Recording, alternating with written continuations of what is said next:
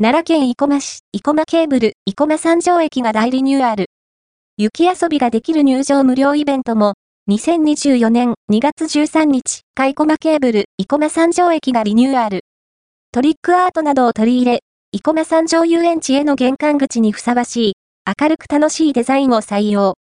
2024年2月17日、土には、駅前広場で雪遊びイベントを開催。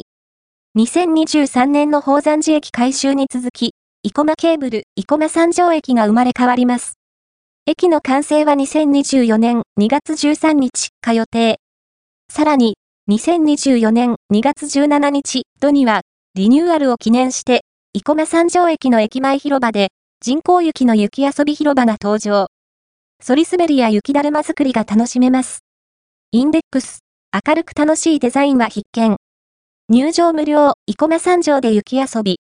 明るく楽しいデザインは必見。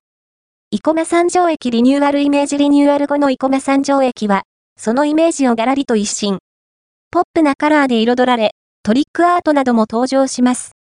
生駒三条遊園地を訪れた時のワクワクをさらに倍増させてくれるデザインになりました。壁面デザインイメージ駅の壁面も、奈良らしく、可愛いイラストが描かれているので、ぜひチェックしてくださいね。入場無料、生駒三条で雪遊び。生駒三条駅のリニューアルを記念して、駅前広場が、雪の広場に変身。反り滑りや雪だるま作りなどが自由に楽しめます。生駒ケーブルのケーブルカー、ブルゴーとミケ号をイメージした着ぐるみが登場するほか、多彩なグルメが揃うキッチンカーも登場。